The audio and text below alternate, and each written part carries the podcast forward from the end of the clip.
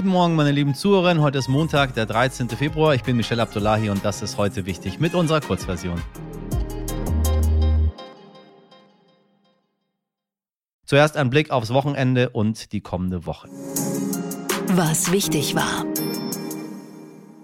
In Berlin wurde gestern die Wahl zum Abgeordnetenhaus wiederholt. Rund 2,4 Millionen Menschen mussten erneut abstimmen, nachdem die Chaoswahl von 2021 für ungültig erklärt worden war. Grünen Spitzenkandidatin Bettina Jarasch ist mit dem Ziel in die Wahl gegangen, die amtierende Bürgermeisterin Franziska Giffey abzulösen. Die will allerdings natürlich weiter an Berlins Spitze bleiben. Laut Umfragen lag aber der Spitzenkandidat der CDU Kai Wegner vor beiden Parteien. Für mehr Hintergründe empfehle ich Ihnen an dieser Stelle nochmal unsere Sendung vom Freitag, die Folge 462.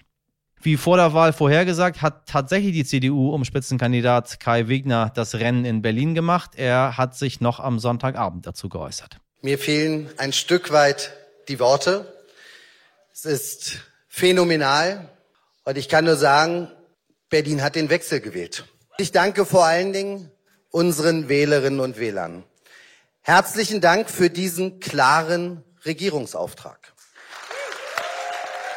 Auch Bürgermeisterin Franziska Giffey hat sich dazu geäußert. Es ist nicht alles verloren, sondern wir hoffen darauf, wir wünschen uns, dass die SPD Platz zwei macht und in der politischen Lage ist, ein Bündnis unter Führung der SPD auch zu organisieren. Damit sind wir angetreten. Nach den ersten Hochrechnungen um 18 Uhr haben wir kurz vor unserem Redaktionsschluss noch mit Politikredakteur Jonas Schulze-Pahls gesprochen, der uns von unterwegs berichtet hat, wie die Wahlen denn nun genau gelaufen sind. Entschuldigen Sie bitte deshalb, dass der Ton nicht ganz einwandfrei ist. Jonas, die ersten Hochrechnungen sind da. Was kann man schon zu den Ergebnissen sagen? Das Ergebnis, so wie es sich jetzt nach den ersten Hochrechnungen darstellt, ist eine herbe Klatsche für die amtierende regierende Bürgermeisterin Franziska Giffey. Die SPD kommt nur auf knapp über 18 Prozent der Stimmen. Das ist das schlechteste Ergebnis für die Sozialdemokraten, äh, das es jemals gab in Berlin. Und klarer Wahlsieger ist die CDU mit äh, über 27 Prozent der Stimmen. Und äh, aktuell sieht sogar danach aus, dass die Grünen sogar vor der SPD äh, landen. Kai Wegner, der Spitzenkandidat von der CDU, wird nun natürlich alles dafür tun, eine Regierungsmehrheit im Abgeordnetenhaus äh, zu zusammenzubekommen. Das ist allerdings nicht ganz einfach, denn mit den Grünen haben eigentlich beide Seiten vor der Wahl schon eine Zusammenarbeit ausgeschlossen. Und die SPD ähm, bei der SPD ist auch fraglich, ob man da in die Juniorrolle will. Äh, denn es gibt immer noch eine linke Mehrheit im Abgeordnetenhaus, äh, bestehend aus SPD, Grüne und Linke. Und da ist am Ende fraglich, wer wird da stärkste Kraft hinter der CDU wenn die Grünen tatsächlich am Ende mehr Stimmen haben sollten als die SPD, ähm, wäre die SPD ja sozusagen in beiden Konstellationen äh, Juniorpartner und Giffey hätte gar keine Chance mehr, regierende Bürgermeisterin zu werden. Die, das Wahlergebnis zeigt ganz klar, dass die äh, Berlinerinnen und Berliner offenbar unzufrieden waren mit der Arbeit von Franziska Giffey und der SPD. Ähm, in Umfragen äh, nach der Wahl ähm, zeigt sich auch, dass äh, eine relative Mehrheit äh, sich wünscht, dass der Senat von der CDU angeführt wird. Ähm, und ja, es zeigt sich, dass da eine Art Hilferuf auch formuliert wird von einem nicht unerheblichen Teil der Berlinerinnen und Berliner. Danke, lieber Jonas, nach Berlin. Wenn Sie uns heute früh hören, sind die schrecklichen Erdbeben in der Türkei und Syrien genau eine Woche her. Inzwischen ist die Zahl der Todesopfer auf mehr als 30.000 gestiegen. Die Vereinten Nationen befürchten allerdings noch eine Verdopplung dieser Zahl. In den betroffenen Gebieten wächst nun auch die Angst vor Krankheiten und Seuchen. Die Chancen, noch Überlebende zu finden, werden langsam verschwinden gering. Aber noch gelingen den HelferInnen immer wieder kleine Wunder, bei denen Menschen noch lebend aus den Trümmern gerettet werden. In Syrien warten weiterhin viele Regionen auf Hilfe. 5,3 Millionen Menschen Menschen haben schätzungsweise ihr Haus über dem Kopf verloren. 5,3 Millionen Menschen. Mehrere mysteriöse Flugobjekte über Nordamerika haben am Wochenende die amerikanische und kanadische Luftwaffe in Atem gehalten. Nachdem ein unbekanntes Flugobjekt über Alaska abgeschossen wurde, ist auch im kanadischen Luftraum ein nicht identifizierbares Objekt gesichtet und vom Himmel geholt worden.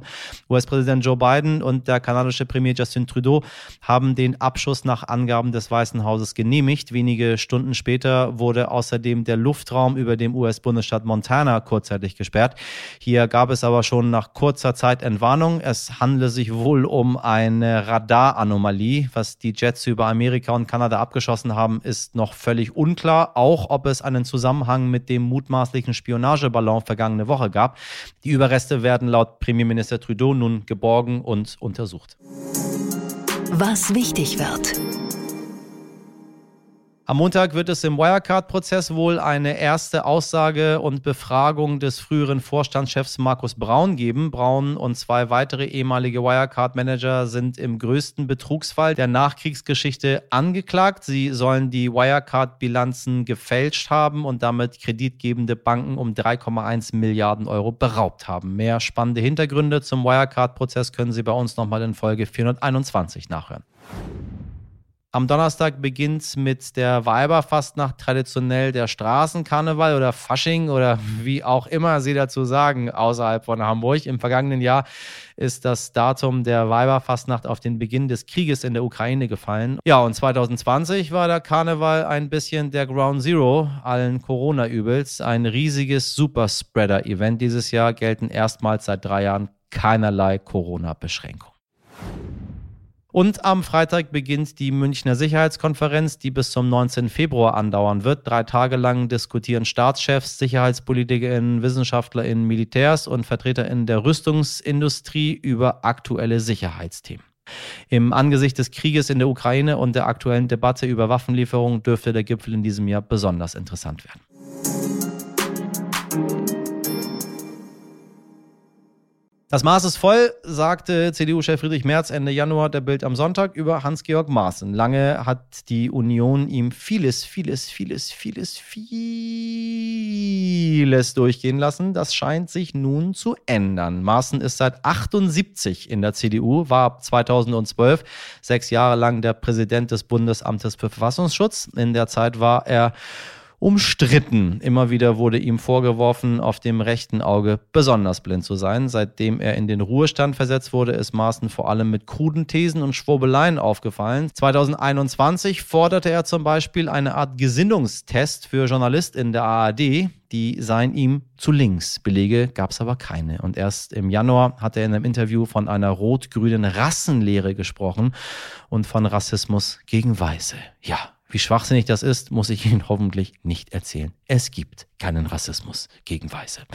Nun will die CDU scheinbar endlich Konsequenzen ziehen. Erst hat sie ihn zum freiwilligen Rücktritt aufgefordert, aber die gesetzte Frist am 5. Februar hat Maaßen verstreichen lassen. Und heute, da trifft sich der Bundesvorstand der CDU und könnte beschließen, dass offiziell ein Parteiausschlussverfahren gegen Hans-Georg Maaßen eingeleitet werden soll.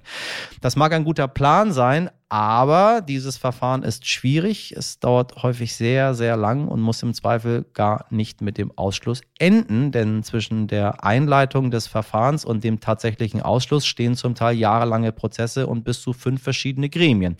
Sie erinnern sich vielleicht an Thilo Sarrazin. Bei ihm hat die SPD ganze zehn Jahre und drei Versuche gebraucht, bis er dann tatsächlich raus war. Tja, was passiert wohl heute mit Hans-Georg Maaßen und warum ist so ein Parteiausschluss eigentlich so umständlich und kompliziert? Das erklärt der Sternpolitikchef Nico Fried jetzt im Gespräch mit meiner Kollegin Miriam Bittner. Hallo Nico, schön, dass du da bist heute. Hallo, schönen guten Tag. Wir wollen auf einen Termin gucken, der heute am Montag, am Nachmittag stattfindet, nämlich berät sich die CDU über Hans-Georg Maaßen. Hans-Georg Maaßen kennen wir, der ist CDU-Mitglied, der ist Jurist, ehemaliger Präsident des Bundesamtes für Verfassungsschutzes und der twittert Dinge wie Zitat, die treibenden Kräfte im politischen medialen Raum hätten als Stoßrichtung einen eliminatorischen Rassismus gegen Weiße und den brennenden Wunsch, dass Deutschland verrecken möge. Äh, wieso hat Maaßen kein Parteibuch der AfD? Ja, das fragen sich viele in der CDU. Er ist vom politischen Gedankengut her sicher eher näher.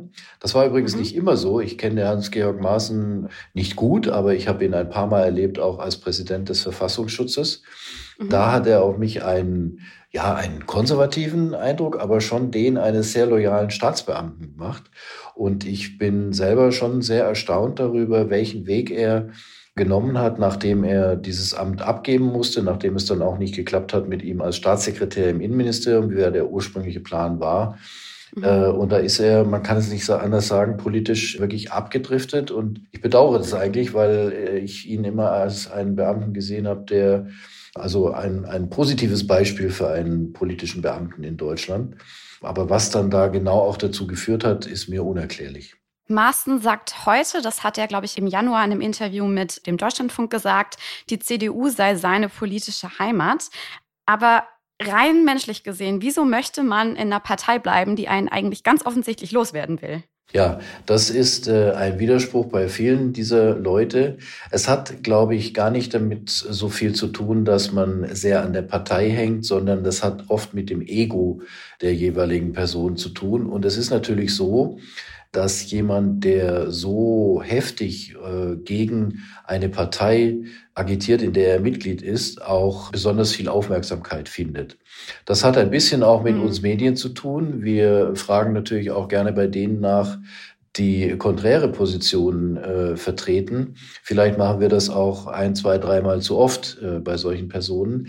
Aber heute ist es natürlich vor allem auch ein Spiel, das stattfindet in den sozialen Medien. Jemand wie Hans-Georg Maaßen hat natürlich eine gewaltige Followerzahl. Mhm. Damit äh, kann er sich natürlich auch völlig unabhängig von den Medien verbreiten. Und äh, dann regen sich auch wieder Leute drüber auf. Und wie wir wissen, verschafft das natürlich äh, so einer Person dann auch zusätzliche Aufmerksamkeit. Das war's schon wieder aus der heute wichtig Redaktion für Montag. Damit starten Sie hoffentlich bestens informiert in diese Woche. Und ja, noch mehr Politikwissen gibt es in der langen Version. Hören Sie da gerne mal rein. Und Sie wissen, Fragen, Anregungen, alles an heute wichtig Wir hören uns morgen wieder. Bis dahin haben Sie eine schöne Zeit. Machen Sie was draus. Ihr Michel Abdullahi.